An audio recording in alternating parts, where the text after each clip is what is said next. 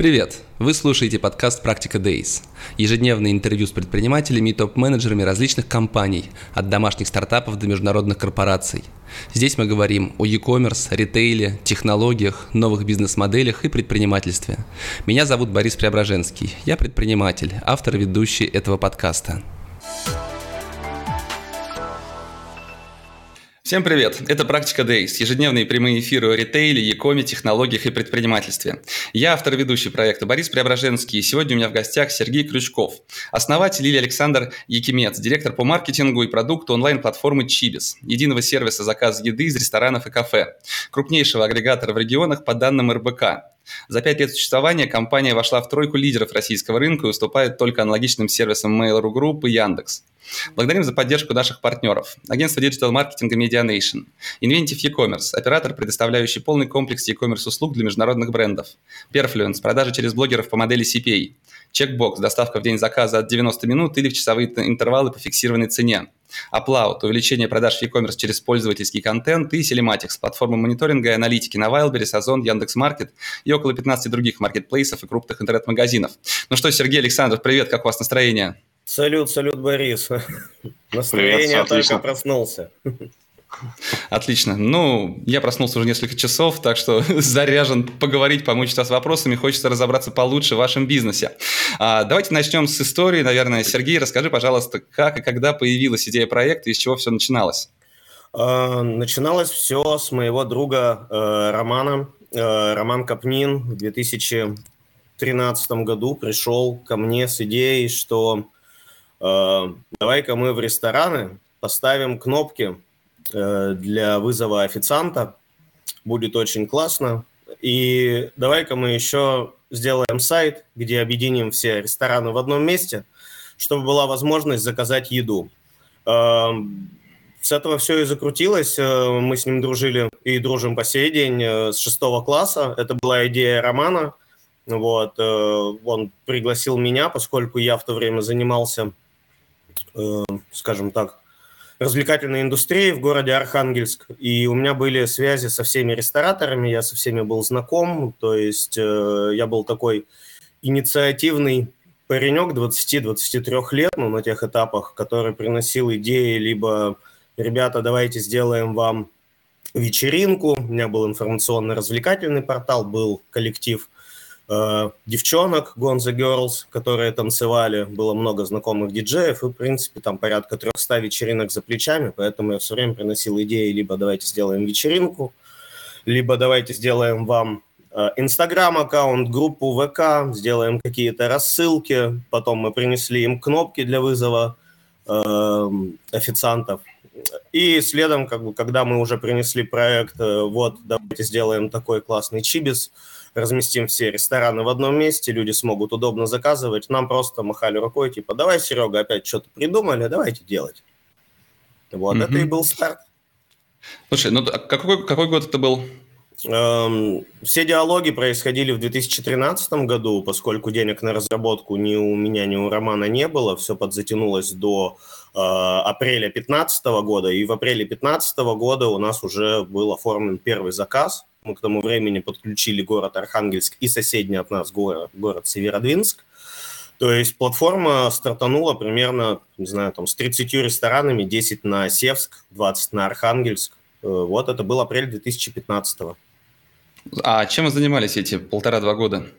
Мы занимались разработкой, у нас затянулся дизайн, мы заплатили за первый дизайн. Э, к тому моменту, когда его сдали, мы поняли, что он уже неприлично устарел, плюс наши друзья э, Дима Бурдин и Костя Попов, э, кто вызвался и принял на себя удар разработки. Они также как бы, ну, в свободное от основной работы время пилили чибис. А, ну и приходилось тоже зарабатывать деньги, условно там постоянно делать выбор в сторону там новой зимней куртки или новых пары страниц для сайта. Поэтому разработка, ну, и тянулась действительно долго. Это, наверное, одно из, э, один из, популярнейших, э, из популярнейших ответов, о чем мы жалеем, и что бы мы сделали иначе, мы бы выкатили быстрое MVP, потому что полтора года – это вообще не про MVP. Угу. А сколько суммарно денег потратили за это время на старт платформы? Ой, копейки. Вообще копейки, потому что мы должны были платить в основном только дизайнерам и вот нашим ребятам. Э, наши ребята пояснили, что они в то время занимались разработкой софта для ракетно-воздушных войск, и они сказали, что, ну, слушай, чувак, мы ракеты в космос запускаем, так что, наверное, уж э, какой-то маркетплейс как-нибудь соберем. У нас опыта нету, поэтому смысла брать с вас много тоже нет. И, ну, мы совсем про всем уложились меньше, чем в 200 тысяч рублей. Угу. Слушай, а нельзя было сразу взять э, кредит, например, если вы поверили в идею, и нормально заплатить разработчикам для того, чтобы как можно быстрее получить этот сайт? Слушай, может быть и можно было, но сейчас рассуждать об этом, наверное, бессмысленно. Да, и тем более говорю, что нам тогда было по, по 23 года, и у меня не, не было ни одного кредита на тот момент. Не знаю, не помню, как у Романа. Угу. Слушай, ну в тот момент ведь были другие уже проекты подобные, и почему вы решили, что ваш достоин успеха? Э, ну, во-первых, э, абсолютно никто не знал в регионах, что такое агрегатор. Э, Delivery Club, конечно, существовал с 2009 года, да, но когда к Роману пришла идея, он был уверен, что это его идея, то есть он только уже потом, после первичных изучений рынка, выяснилось, что есть аналогичная, да, зеленая компания, вот, и мы не думали даже, что мы будем эту идею плодить до федерального проекта, там, до 176 городов, которые есть сейчас. План был абсолютно локальный, мы мыслили абсолютно локально. Типа сделаем в Архангельске классную штуку, подключим к ней там 20-30 ресторанов, и будет у нас вот такая вот подработка. Поэтому не было каких-то сомнений э, в успехе. Все, за что мы ранее брались, э, это у меня вообще получается условно шестой бизнес, даже там на 23 года, а с Ромой получается второй совместный после вот этих кнопок и пейджеров для официантов, и там тоже все получилось. Поэтому верили в себя, и, и все. Угу. А почему Чибис? Почему а... Чибис с двумя буквами B? Э, потому что, ну, 2B, так как домен был занят, домен был занят, по-моему, какой-то клининговой компанией из Череповца, чистый бизнес, что-то такое. Вот, э, не хотелось отпускать название Чибис как таковой. Э, вообще просто сидел, выдумывал, искал какую-то птицу, хотел именно завязаться с птицей, так как птица издавна символ новостей, какой-то доставки как таковой – а у конкретно этой болотной птички у нее подкупил вот этот хайер, который закручивается, как у панка, вперед. И если мы его немножко приуты, ну, как бы преувеличим и подкрутим уже под голову, то у нас получается вот этот вот фирменный знак, который в России называется собака.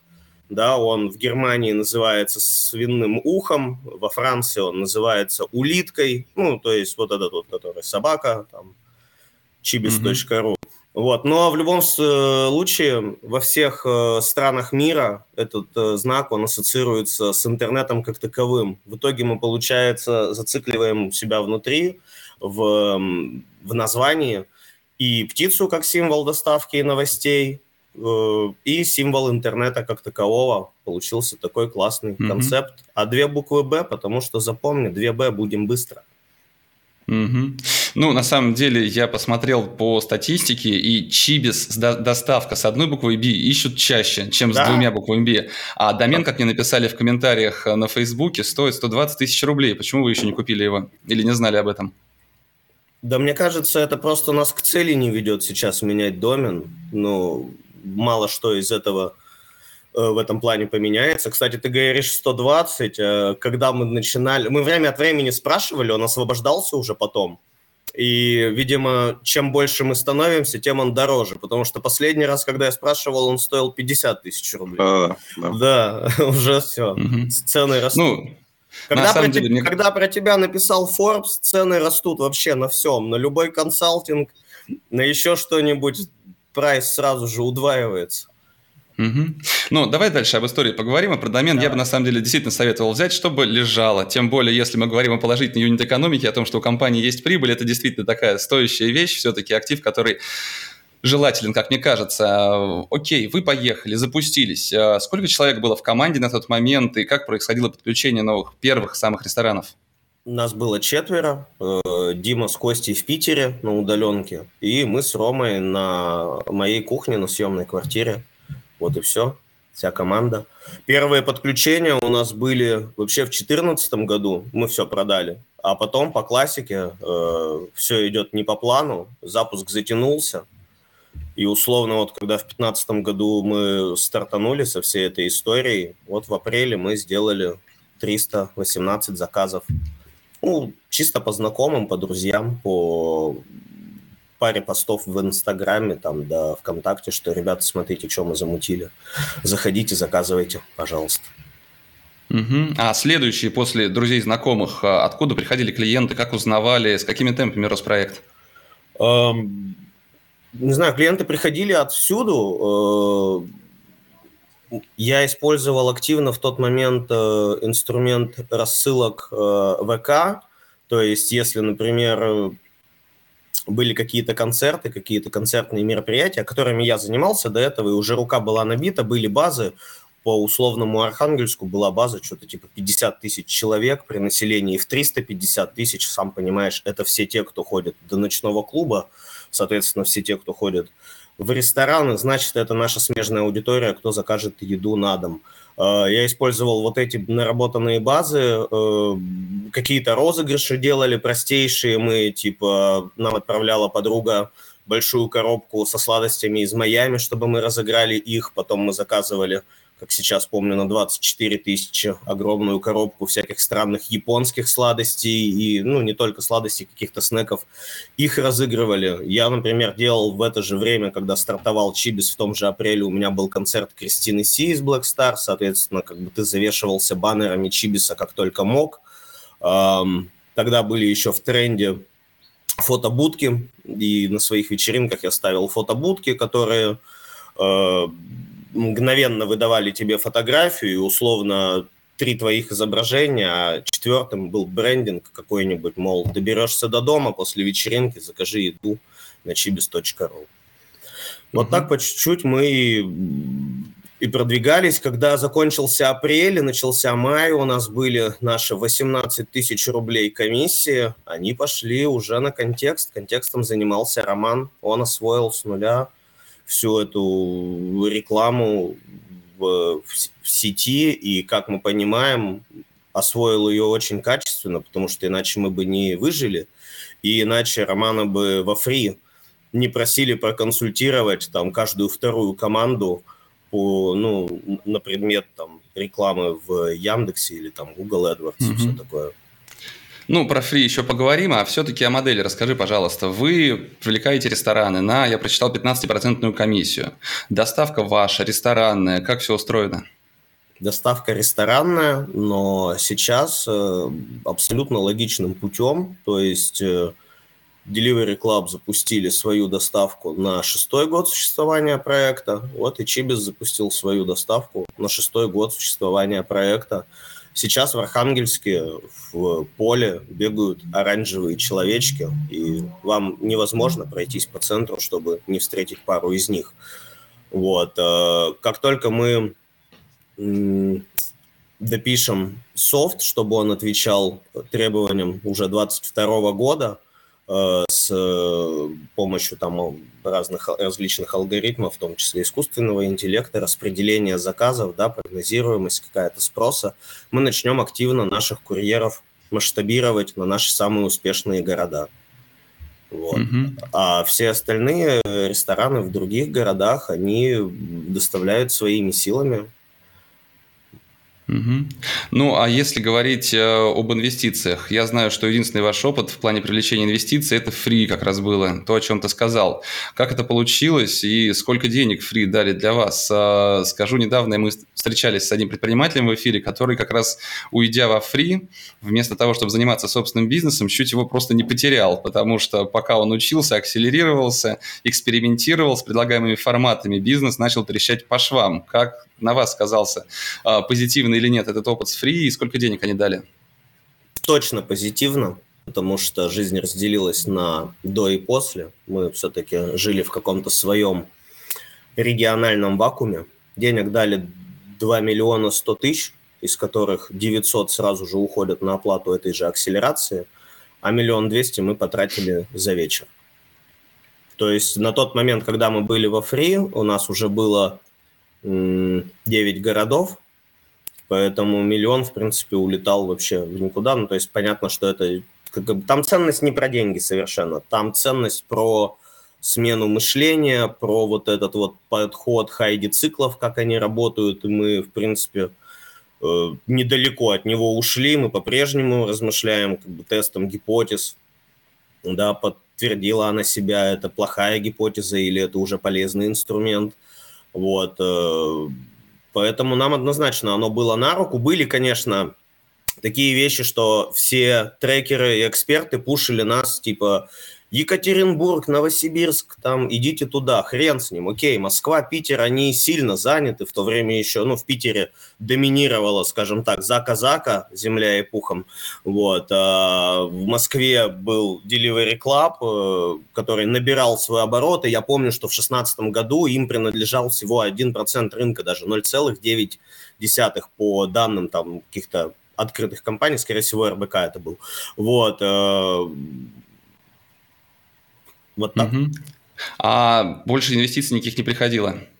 У нас всегда по сей день есть э, пул инвесторских предложений. В лучшие времена список был там из 15 условно желающих, э, что у меня вечера проходили одни, серьезные дяденьки звонили и перебивали предложения других серьезных дяденек со словами в стиле чуваки, вот, ну, вы же искали деньги, вы же хотели, бери прямо сейчас, подпишемся потом, договоримся, ни с кем больше не разговаривай. Все, давай, я готов залетать. Но мы все, э, всегда все совпадало примерно так, что нам деньги не нужны, нам все пытаются их дать мы не понимаем, что с ними сейчас особо сделать, чтобы не стать командой зомби, потому что, ну, как бы во времена фри есть команда зомби, есть команда звезда. Мы были команда звезда. Вот, и тебе пытаются дать деньги то фонд, то чьи-то знакомые, то еще кто-нибудь придет. И когда я ездил еще питчился на Стартреке, это дочерняя компания Free, э, вот после нее действительно был пул из 15 предложений, ребята набирали в стиле, что я прямо сейчас готов прилететь в Архангельск, там, если вы здесь или если вы не здесь, то приезжайте ко мне, там, загородный дом, все дела, ну, каких только не было разных вот этих зацепочек, да, э, и уговоров, но мы что-то вбили себе в голову, что не хотим брать бабки у заводов-пароходов, мы так называли вот этих мужчин из 90-х, которым просто хотелось, наверное, в свои активы добавить еще какую-то игрушку из интернета. Да, э, мы хотели вот именно smart money и мечтали о принце на белом коне, который сейчас придет и с деньгами, и с мозгами, и с какой-то, может, базой юзеров. Но вот. принц все не приходил. Э, да, принцип все не приходил, э, либо как бы, когда приходил, ну, что-то не стыковалось, потому что все в динамике. Мы растем, мы довольно молодая команда, сам видишь, как бы путь начался в 25 лет, по большому счету, сейчас там мне 31, вот Роме только что стукнуло 32. Мы постоянно менялись, и то есть вот эта культура пивотов, да, каких-то разворотов, она не только с точки зрения стратегии внутри компании, она как бы отличалась и, и у нас, и, как я говорил, ты ищешь деньги, тебе их никто не дает, их не получается поднять раунд. Ты не ищешь mm-hmm. деньги, все классно, начинается очередь из желающих. Ну и поскольку пандемия все-таки сильно перевернула этот мир, эта очередь не прекращается по сей день, как бы там только, не знаю, уровень крутизны потенциальных стратегов или да, желающих просто познакомиться, что-то обсудить, найти точки mm-hmm. соприкосновения, он растет, но, э, как пишет Forbes, мы крупнейший независимый игрок на рынке фудтеха в России, Поэтому независимость свою терять ты все-таки хочешь задорого. Угу. Слушай, а что это за принцы? У вас на сайте указано, инновационный проект реализуется при финансовой поддержке Фонда содействия инновациям в целях реализации национальной программы «Цифровая экономика Российской Федерации». Что это означает? Без понятия. Нет, слушай, ну, Александр, конечно, да, расскажи ты, что это за, за текст у вас на сайте? У нас есть э, Павел э, Вепрев, руководитель направления доставки Вот, и ну, не знаю, я даже не знаю, что это за должность. Как бы в стартапе все делают все, но мы придумали еще ему такое классное э, прозвище, как, ну, или должность, как грантосос. Вот, что нужен человек, который, ну, гранты дают, почему бы их не взять. Э, мы получили грант, да, по программе Социум ЦТ, 20 миллионов рублей, безвозвратных. Э, это самый крупнейший, сам, ну, типа крупнейший грант э, в истории э, северо-запада. Угу. Должность грантосос, это классно звучит, прям. Но это внутрики, а. да, это внутрики. Паша точно не обидится. А, скажи, по итогам прошлого года вы сделали выручку больше миллиарда рублей. А из них 120, по-моему, составила комиссия платформы и более 25 миллионов чистая прибыль. Как вы идете в 2021 году? Насколько вы планируете вырасти и вырастили вообще? Мы вчера подвели итоги года.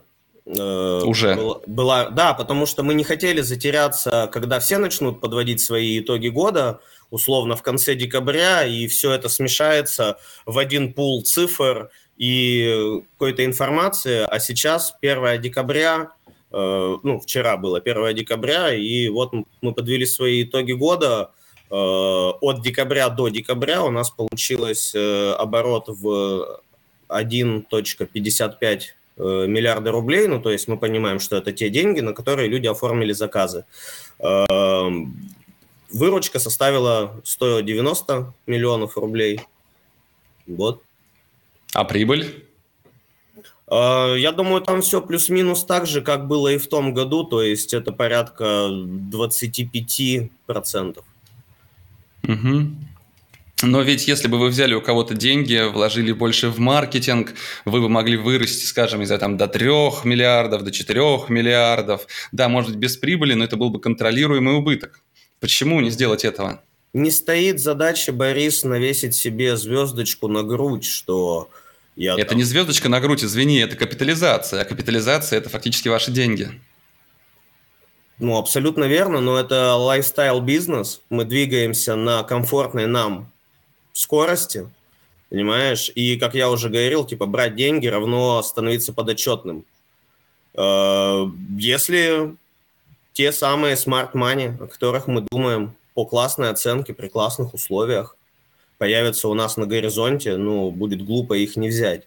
Э, мы сейчас ведем серию переговоров как раз-таки об этом, потому что в этом году появились определенные люди в нашей жизни, которые вот это вот зерно раздумия посадили у нас э, в голове, что, возможно, и хрен с ней, с этой чистой прибылью, да, и, может, все-таки поиграем совершенно другого рода игру. Но мы сейчас скованы серией NDA, поэтому пока рассказывать ничего не буду. Угу. А сколько заказов в день сейчас оформляется на вашей платформе? И с каким средним чеком? Средний чек 957 рублей. Он, кстати, подрос на 10%.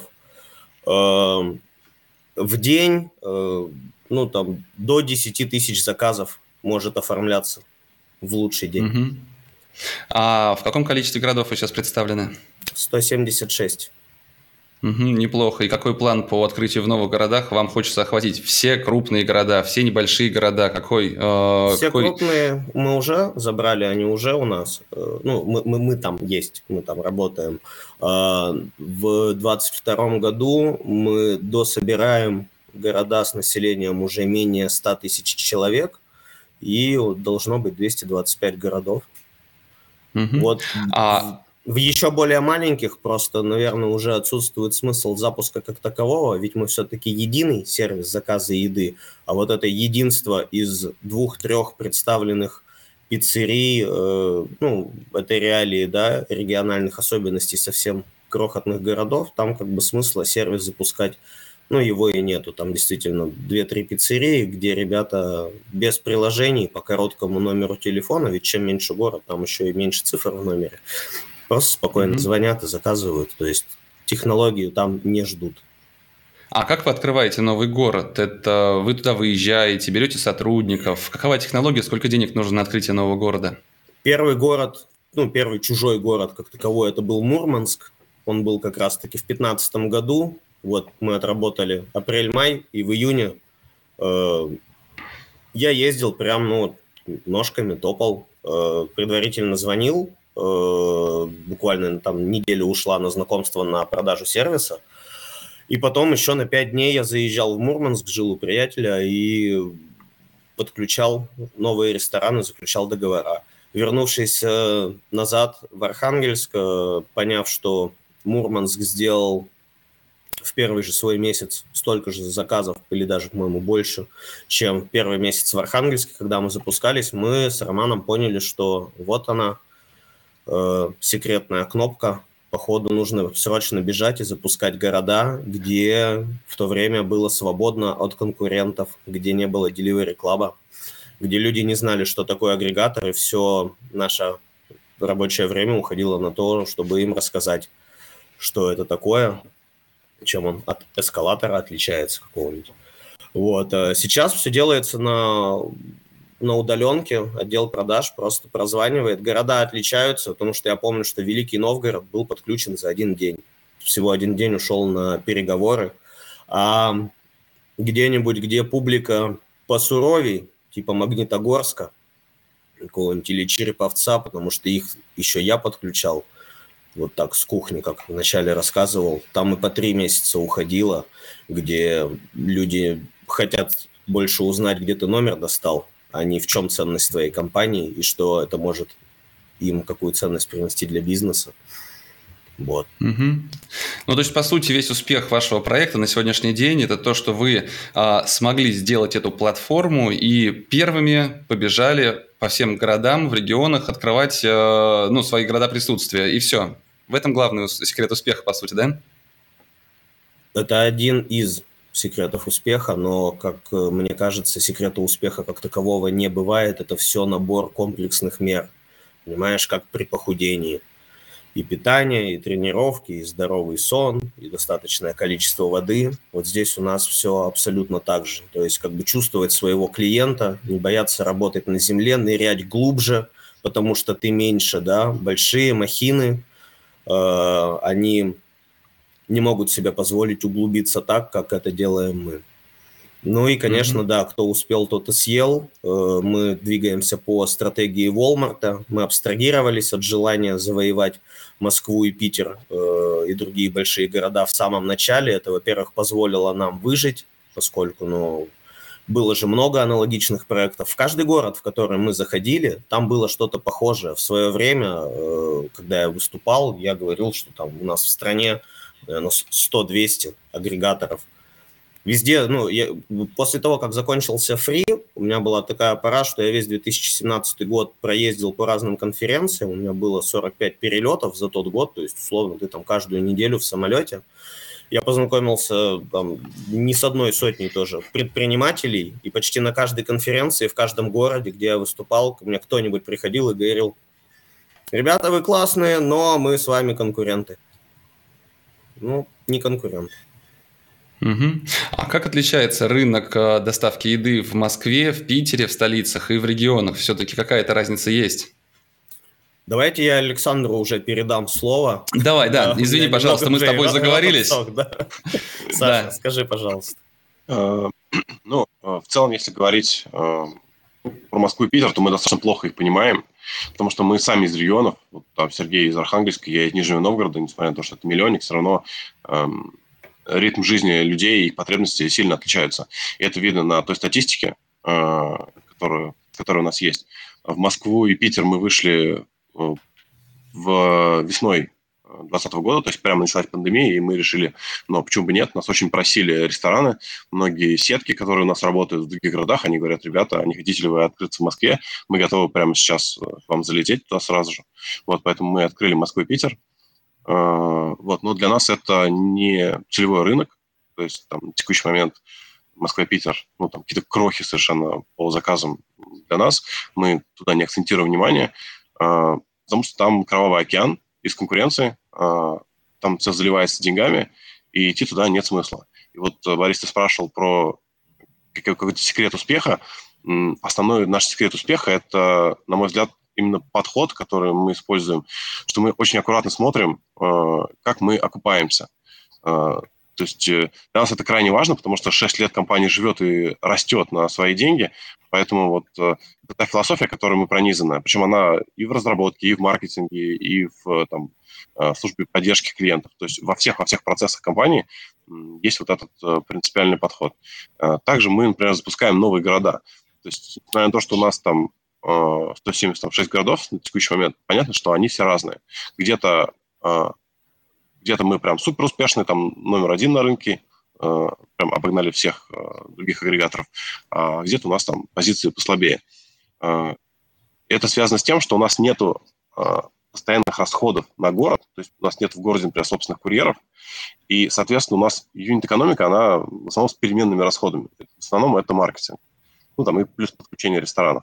Поэтому мы имеем возможность зайти во много разных городов и, и потом э, там, запустить первую рекламу и посмотреть, как этот город растет. Если он отлично растет, мы начинаем в него инвестировать. И у нас, например, допустим, Чебоксары э, за год выросли, наверное, в два с половиной или в три раза, если смотреть год к году. Вот. Э, потому что мы увидели там некоторый потенциал роста. Если мы видим, что в городе не происходит роста, хотя мы делаем все те же вещи, которые делаем в других городах, то мы в него не инвестируем.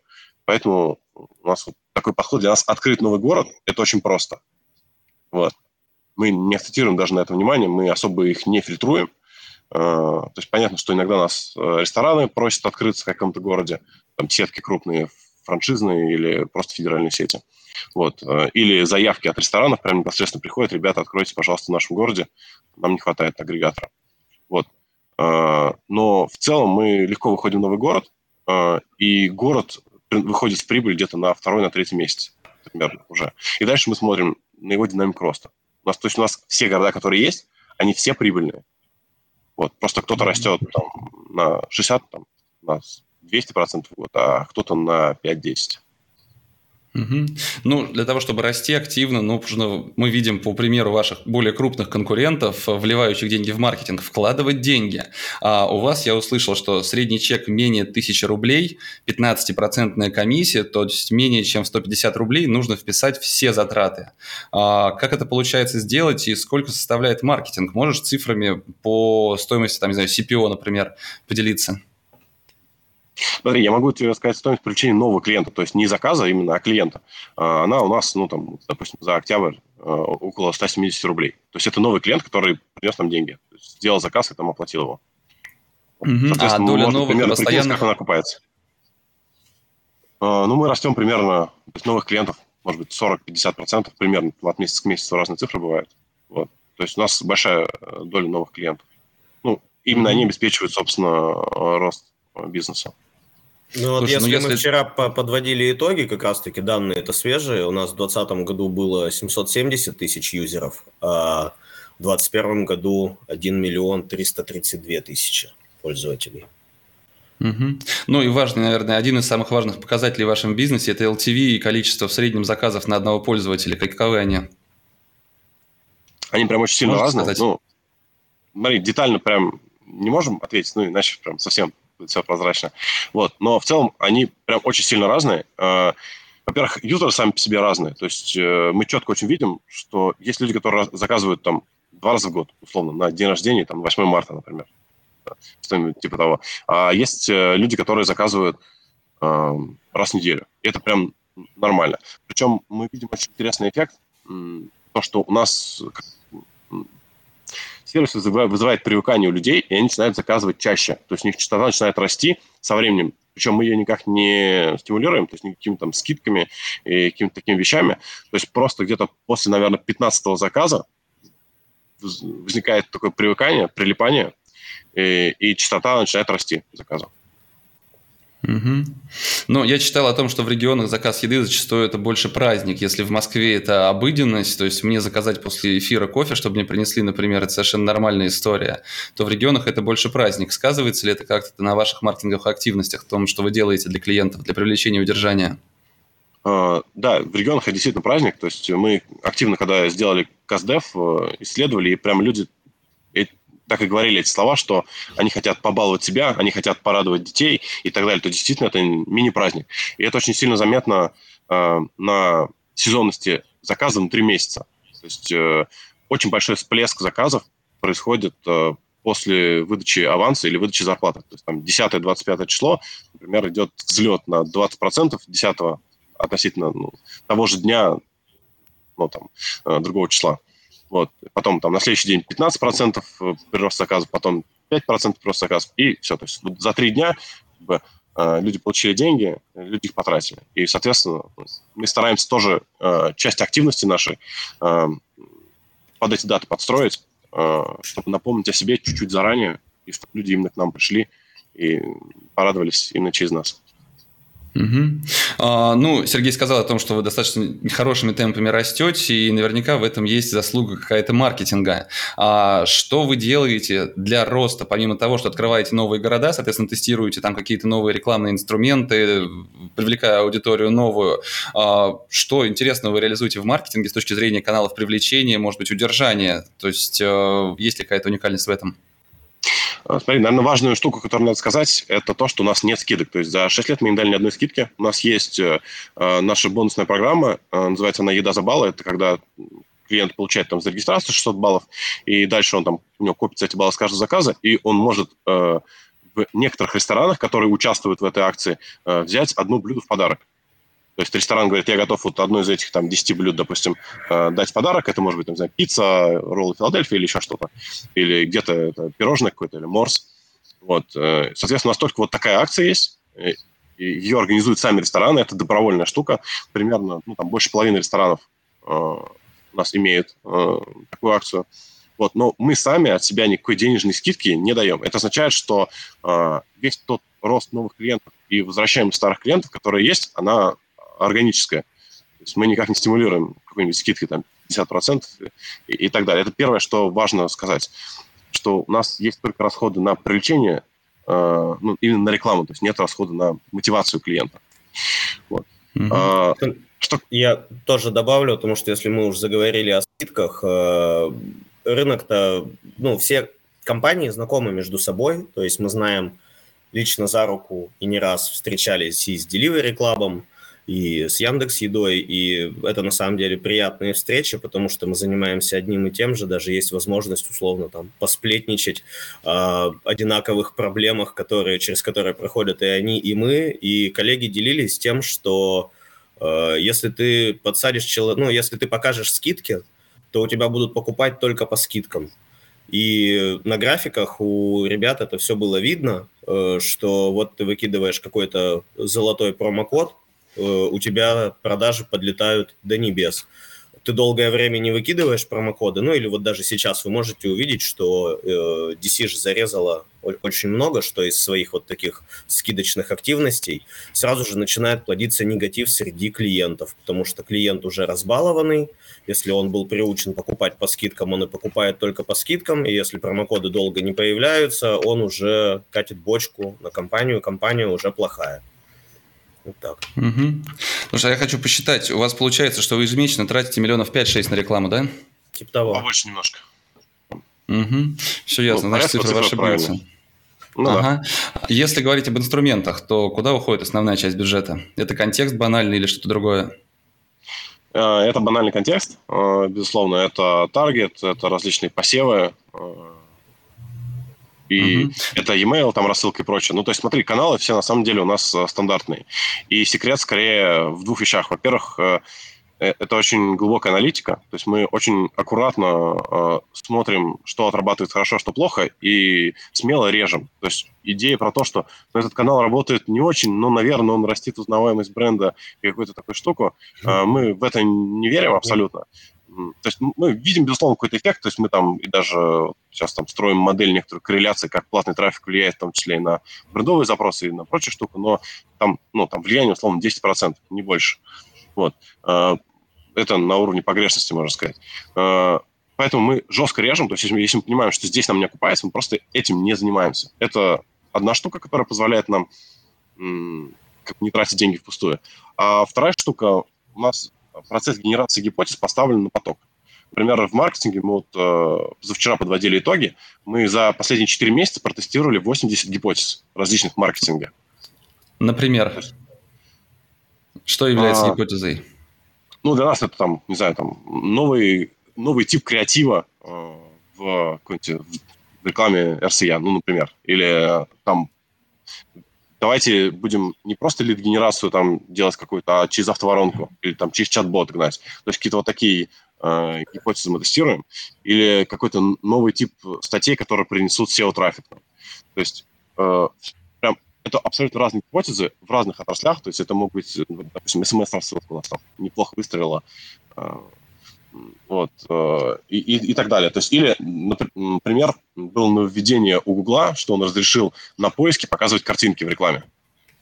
И мы просто взяли, добавили массово там, ну, у нас, естественно, куча рекламы разные, мы добавили туда картинки и получили прирост на 20-30% эффективности. Просто как бы за счет того, что мы быстро успели э, в нововведение войти. Или мы протестировали рекламу в Reels, как только она появилась. Возможно, по-моему, в августе, что ли, она появилась. Вот, э, мы, соответственно, сразу туда запилили. Ну, были неудачные тесты. Например, в ТикТок мы вошли, покрутили. Это был, наверное, третий или четвертый поход в рекламу в ТикТоке. Вот, и, и как бы каждый раз мы получали, делали разные вещи, причем даже делали разные люди, э, но получали одни и те же результаты, которые говорят о том, что ТикТок на текущий момент больше площадка для раскачки бренда, а не для какой-то лид-генерации эффективной. Вот. Mm-hmm.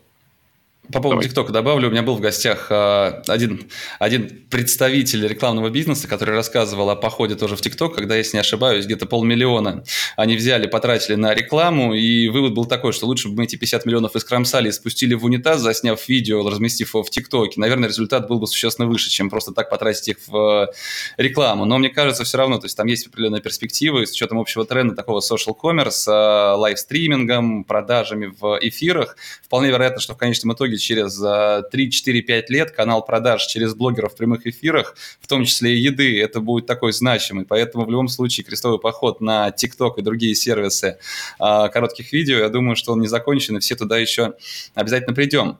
А, ты сказал про аналитику. А, какими инструментами вы пользуетесь? Как вы собираете всю эту аналитику? В рамках каких сервисов, я не знаю, инструментов?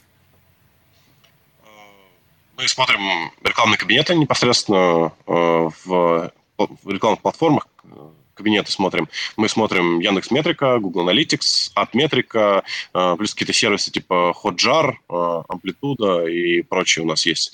Плюс, безусловно, мы очень много смотрим на работу с нашей базой, а наша база, это, соответственно, ну, собственная, собственная база данных. И, и SQL мы ходим, делаем запросы. Недавно мы развернули внутри себя uh, Metabase, это платформа по аналитике данных. Соответственно, сейчас стараемся автоматизировать большинство отчетов, которые у нас есть, которые мы смотрим.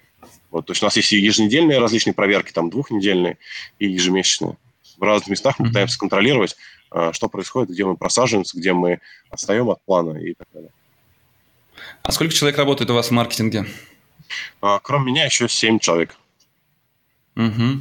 Ты сказал о том, что вы тестируете очень много гипотез разных. Это же все бюджет. Это есть какая-то фиксированная доля бюджета маркетинга, которую вы тратите непосредственно на тесты, или это просто каждый раз спонтанное решение о том, что а давайте протестим, я не знаю, там такой креатив такой, на такой-то платформе? Ну, на самом деле, там бюджеты небольшие, то есть в большей степени это, наверное, выделение времени сотрудников на то, чтобы они там 10-20% своего времени тратили на то, чтобы придумать какую-то классную гипотезу прорывную, то есть не обслуживать текущие процессы, а именно придумать что-то новое, что даст нам э, качественный рост. А, вот, а бюджеты там обычно ну, небольшие. То есть креатив можно протестировать за 5000 рублей, и ты уже поймешь, он имеет право на жизнь или нет. Вот, поэтому с точки зрения бюджета, ну, там, не знаю, может быть, это 100 тысяч рублей в месяц. Ну, то есть какие-то такие деньги, которые даже согласовывать как-то не очень. Это, это все происходит у нас очень легко, и ну, проблем с этим mm-hmm. не возникает. Но чтобы вы не тестировали, в любом случае контекст остается основным рекламным каналом для вас, да? А, контекст остается остальным, но его доля падает. То есть, если когда я пришел в середине 2018 года, доля контекста была, наверное, там процентов 95, Э, то сейчас она прям снизилась на порядок. Угу. А в перспективе двух-трех лет какие каналы ты считаешь будут основными с точки зрения э, эффективности привлечения аудитории и, может быть, э, основной доли бюджета? Социалки, а. интеграция? Я думаю, что конкретно, ну, безусловно, смотри, там интересная штука, то, что контекст, он как будет, ну, как вот контексты SEO, да, они есть, потому что есть всегда запросы в виде доставки суши в Твери. Да, то есть эти запросы, они никуда не исчезнут.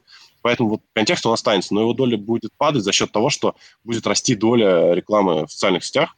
То есть в основном это таргет, в нашем случае, в меньшей степени блогеры.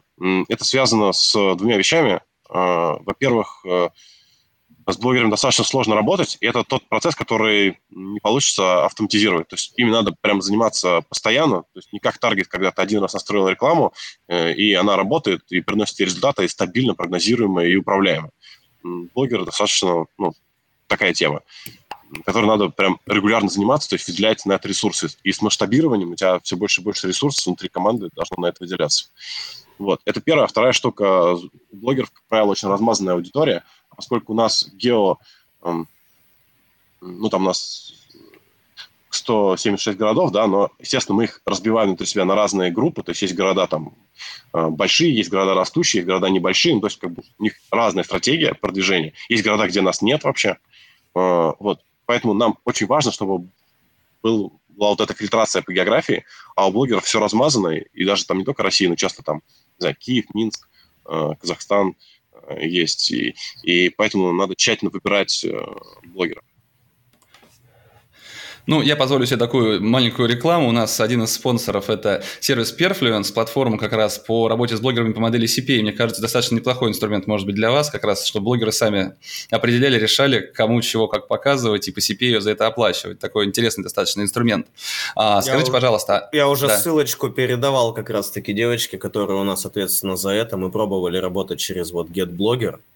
Но да, но это другая платформа, это, это интеграция с блогерами, да. да, а это именно по CPA работа. Ну, то есть, может быть, как раз в рамках э, поддержания юнит-экономики, стремлением соблюдать определенный кост на привлечение, это может как раз и показывать какой-то результат. А, скажите, а с точки зрения работы с вашей аудиторией, ты говоришь, Александр, что вы достаточно много данных собираете, обрабатываете, да? А какие выводы из работы с этими данными вы делаете и какими инструментами, опять-таки, пользуетесь для работы с ними, для агрегации, хранения и обработки?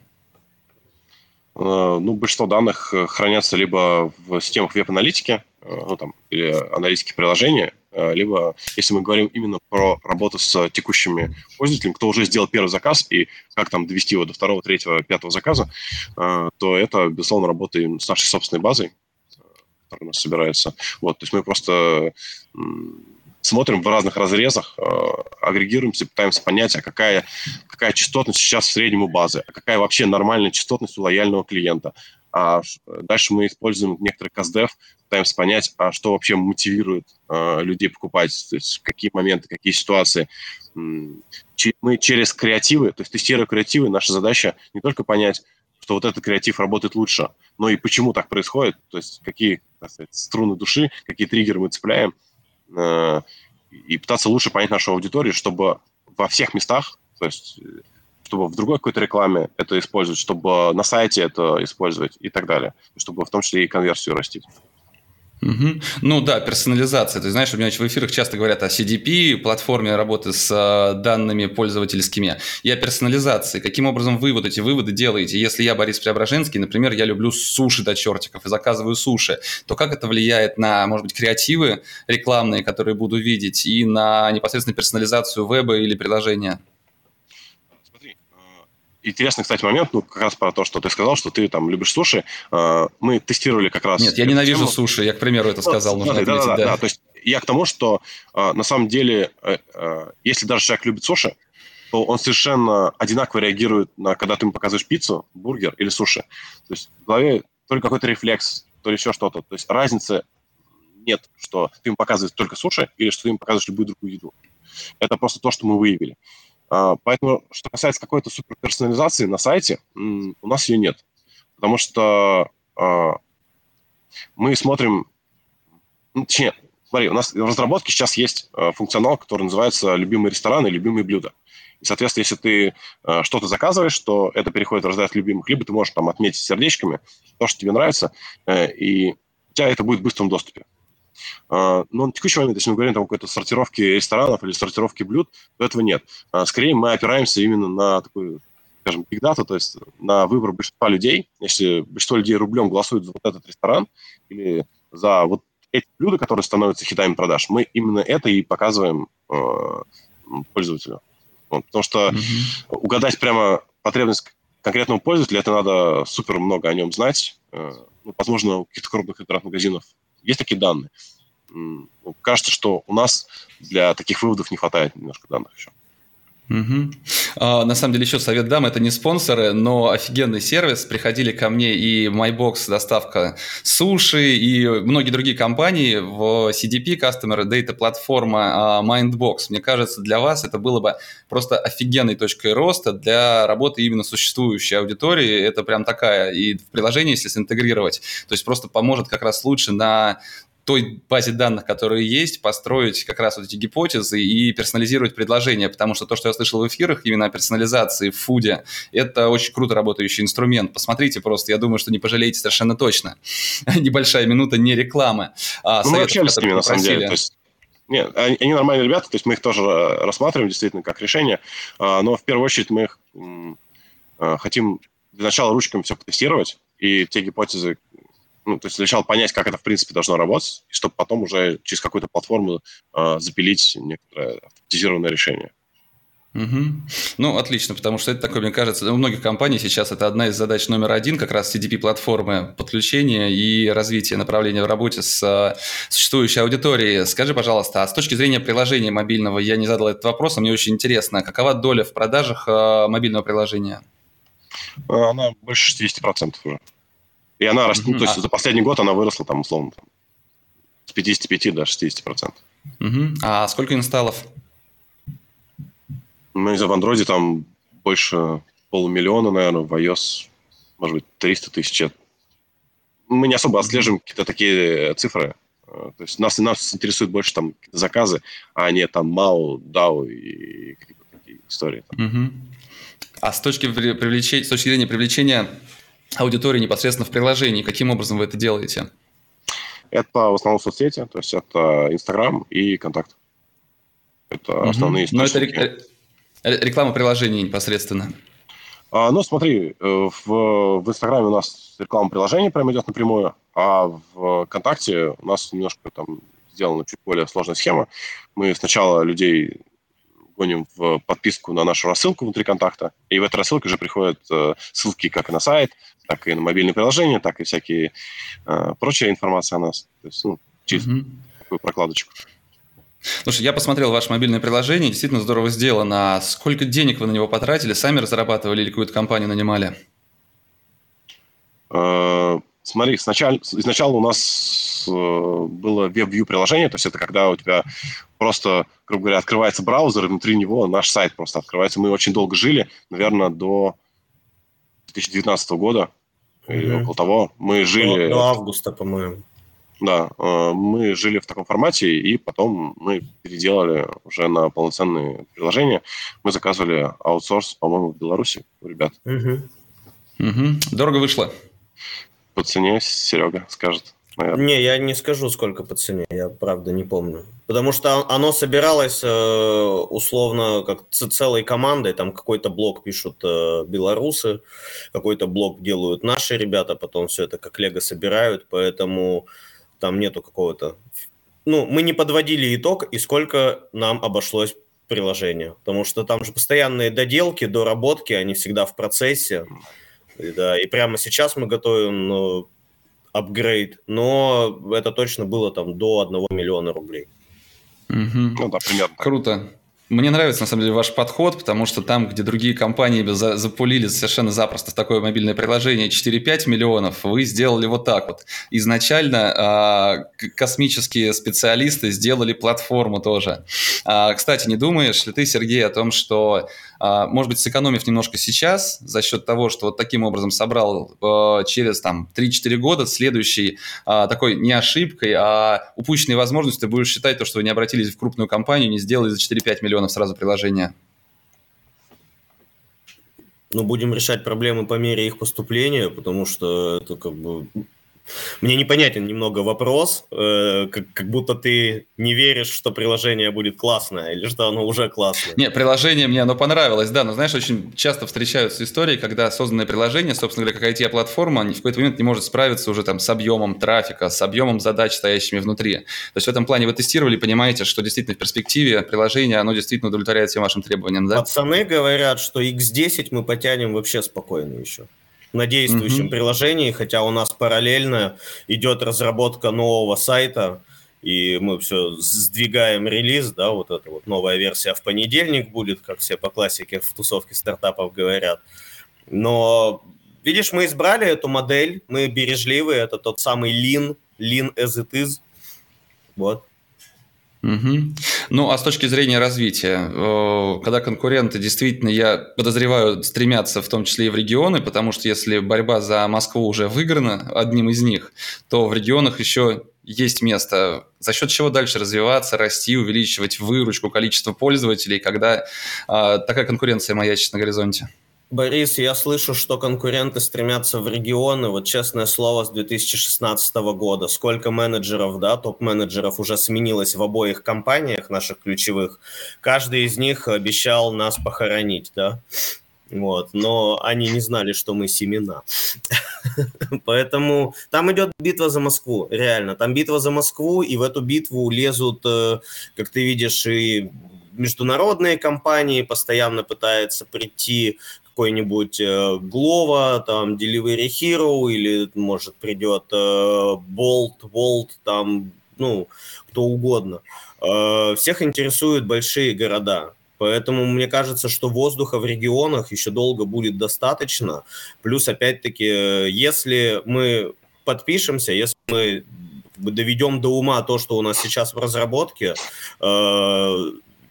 что как бы, ну, ты видишь, у нас есть достаточно компетенций, да, э, мы уже доказали как бы свою жизнеспособность, и если все это дело просто залить деньгами, то есть топливом, как делают все остальные, у потенциального игрока номер три, то есть у нас, есть все шансы, чтобы отъесть себе 10% рынка. Если что, 10% рынка сейчас у Яндекс Еды, но ты видишь, насколько Яндекс Еда уже вписана вот в этот как бы в картину города, да, современного как такового, хотя это всего лишь 10%, это, ну, не так уж и много.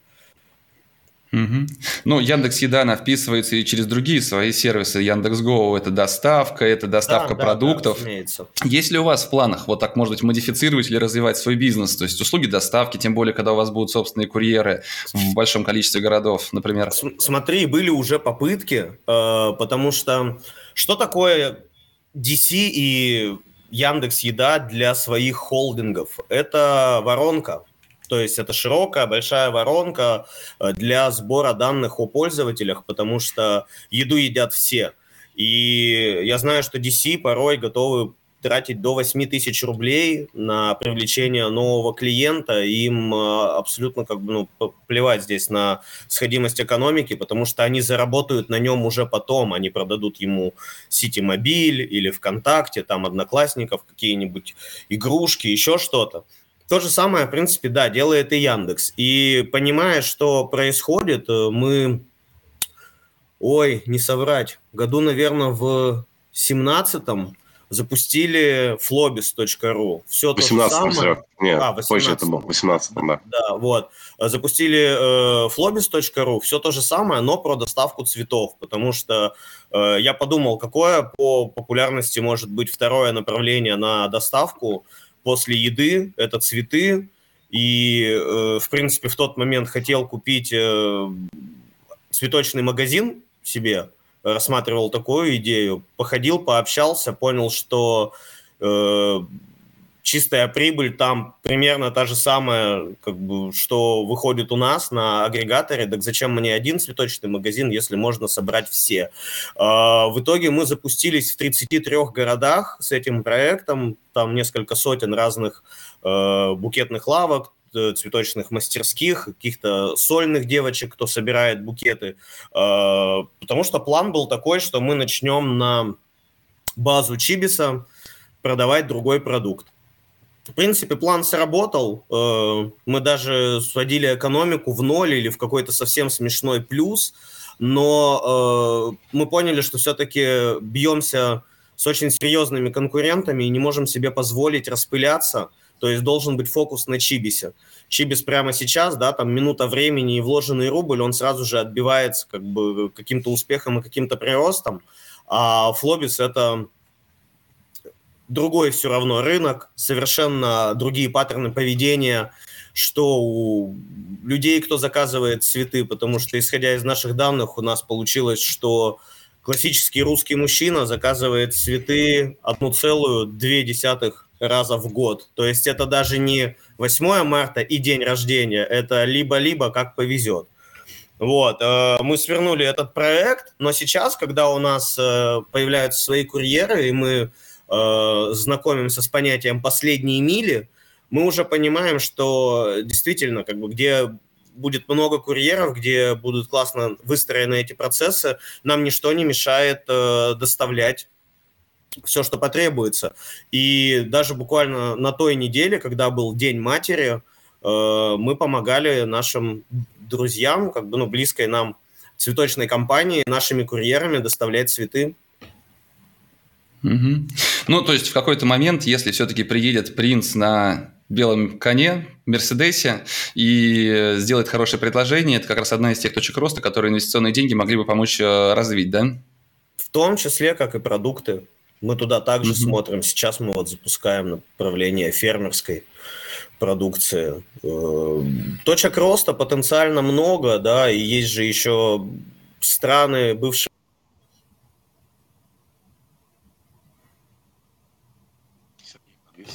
Так. Сергей, ты здесь? Да, Сергей, давай, давай, давай, давай я немножко расскажу про то, что как в регионах происходит. Э, Сергей, отвис? Давай. Слышно нас? Я вас Давай, слышу, я, ребят. Я тогда чуть-чуть вот. расскажу о том, что э, ну, что будет, ты когда э, монстры пойдут в регионы. Мы эту историю слышим действительно очень давно. Э, последний раз я это слышал в сентябре, когда на конференции в Москве был. Вот. А, но а, так или иначе есть э, три важных отличия. Первое, у крупных монстров, э, как правило, есть э, крупные партнеры в виде, там, допустим, Макдака, KFC, Бургер Кинга и так далее. И ну, по разной статистике там они имеют 50-70% продаж всех. Вот. Поэтому какому-то ресторану в условной Твери достаточно тяжело конкурировать, когда э, рядом с ними стоят такие, такие крупные компании. Это первое. А второе преимущество – это, конечно, у нас, у нас немножко другая модель и поэтому мы берем сильно ниже комиссию.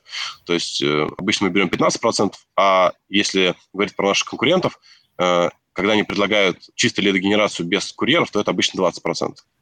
Вот. И для части ресторанов 5% прибыли – это прям существенный, существенный аргумент. Ну, да-да-да. То есть обычно у них там 5-10% от оборота – это их прибыль. Поэтому вот эта разница – это прям для них крайне важно. Вот. И третье преимущество э, – мы передаем номера телефонов. То есть мы спокойно отдаем э, клиентскую базу э, ресторану непосредственно, что не делают наши коллеги. Вот, то, что, то, что мы видим на рынке, что клиенты мигрируют. Сегодня он заказывает в одном ресторане, завтра в другом. И неважно, кто владеет номером телефона э, э этого клиента, э, важно, кто попадет в голову к этому клиенту и где ему будет удобнее это делать. Поэтому мы смело передаем. Если ресторан хочет Э, работать потом напрямую с этим клиентом, он, конечно, может это сделать. Ну, я, я добавлю, что передают все-таки данные клиентов э, и наши коллеги, потому что э, это Москва заполнена максимально, да, курьерами и Яндекса, и Delivery, но вы не забывайте, что у них только в половине своих городов присутствие ну, да. есть доставка. В другой половине своих городов, а это также 100 плюс городов, они работают по той же модели, что и мы, это marketplace. Э, не везде еще забегали, ну, условно, вот э, зеленые и желтые человечки. И где заказ доставляется курьерами, там данных, конечно, ресторан никаких не получает. Он видит только там суп и пицца, какой-нибудь салат. К 15-20 мы заберем. А, где доставка осуществляется руками ресторана, конечно, вы обязаны им передать все данные. И на самом деле мы здесь э, перенимаем практику наших коллег, и когда мы заберем последнюю милю, мы тоже подрежем эти данные. Это абсолютно mm-hmm. логичный э, э, этап развития. И э, я добавить хотел, наверное, Саш, э, в начале, вот когда ты рассказывал про сильных партнеров типа Макдональдса, KFC или Бургер Кинга, э, наши коллеги, э, они акцентируют на них внимание. То есть э, у них есть конкретные сети, с кем э, намного, ну, ну, ну, как бы на кого они гонят трафик. И то есть если я простой ресторан из Твери, подключившись к Chibbis у, я акцентирую внимание на простом ресторане из Твери. Я не замыкаюсь даже на себе, как на платформе, да, поскольку, ну, ты видишь, у нас нету там какой-то рекламы на ТВ, Э, мы акцентируем внимание именно на рестиках внутри нас самих. Э, большие платформы акцентируют внимание на себе изначально, а потом уже внутри себя они в основном действительно пытаются большим крупным федеральным игрокам отдать того клиента, который пришел и засомневался. Поэтому тут, положа руку на сердце, если ты классический региональный представитель общепита – не франчайзи какой-то крупной сети, а вот просто там у тебя одно-два заведения, тебе намного выгоднее работать с Чибисом. Угу. Спасибо. И, наверное, последний вопрос. Все-таки мне очень хотелось бы его задать. Сергей, а, ты говоришь о том, что все-таки вы ждете какого-то такого предложения, которое вот действительно вас бы устроило. А какое предложение вас бы устроило? Вот эти smart плюс money, я понял, но сколько money должно быть в этом э, предложении? Борис, я не жду ничего. Я сказал не так. Я сказал, что в этом году появились классные ребята, да, которые посадили нам зерно сомнения, что можно взять большие бабки и на них сделать еще более большую историю. Вот. И мы просто об этом рассуждаем и ведем переговоры с парой компаний. Да. Мы себя чувствуем комфортно, мы растем X2 на свои деньги э, вот уже седьмой год – получается, да, нам в апреле будет 7 лет. Э, поэтому все будет просто зависеть от оффера. Э, мы получали офер от зеленых коллег за столом реально в стиле, ну, это было там 5 лет назад, 4 года назад, реально в стиле, что мы готовы вас купить вот прямо сейчас, это в рамках нашего маркетингового бюджета. Вот, но это было предложение, как будто мы проиграли войну, а не как будто мы растем X2 каждый год на свои силы, да, и еще мы так-то прибыльные, а никто не прибыльный, вот. Поэтому mm-hmm. так, я тебя поправил. Э, перезадай да, извини, пожалуйста, вопрос, неправильно. Пожалуйста. Да, извини, пожалуйста, неправильно сформулировал. А, окей. А, какая сумма, которую предложили бы зеленые или любые другие компании, а, показалась бы тебе интересной? Во сколько ты оцениваешь компанию? У нас по финмодели есть две оценки и средняя промежуточная между ними будет 2,6. Угу. Круто. Вот это тот ответ, который я ждал. Спасибо большое. А, Сергей, Александр, спасибо за очень интересный разговор. Я действительно очень рад, что есть независимые частные компании, которые показывают такие результаты, у которых это получается. Вы делаете жизнь а, в целом в стране комфортнее. А, мы здесь у себя в Москве сидим, грубо говоря, привыкшие к тому, что удобно заказать что-то сделать, а для России вы действительно делаете очень полезную вещь, и самое главное у вас получается. Поэтому искренне желаю, чтобы дальше все развивалось, все получалось. И что же, до новых встреч. Я думаю, что было бы очень интересно через год поговорить с вами о том, как получится завершить 22 э, год и чего достичь за это время. Спасибо вам и успехов. Спасибо большое, Борис. Спасибо, Борис. Мне было приятно. Ты пиши, в 22 году мы с удовольствием придем. Напишу раньше. Отчитаемся. Да, ага. Давайте, пока. Вот. А всем нашим зрителям, слушателям напомню, что смотреть «Практика Days», наши ежедневные эфиры, можно на огромном количестве разных площадок. Facebook, ВКонтакте, даже Одноклассники, а, Twitch, LinkedIn а, и многие другие. Слушать на всех популярных платформах аудиоподкастов. Ну и читать самые интересные статьи по самым интересным эфирам на портале New Retail в рамках спецпроекта «Практика Days».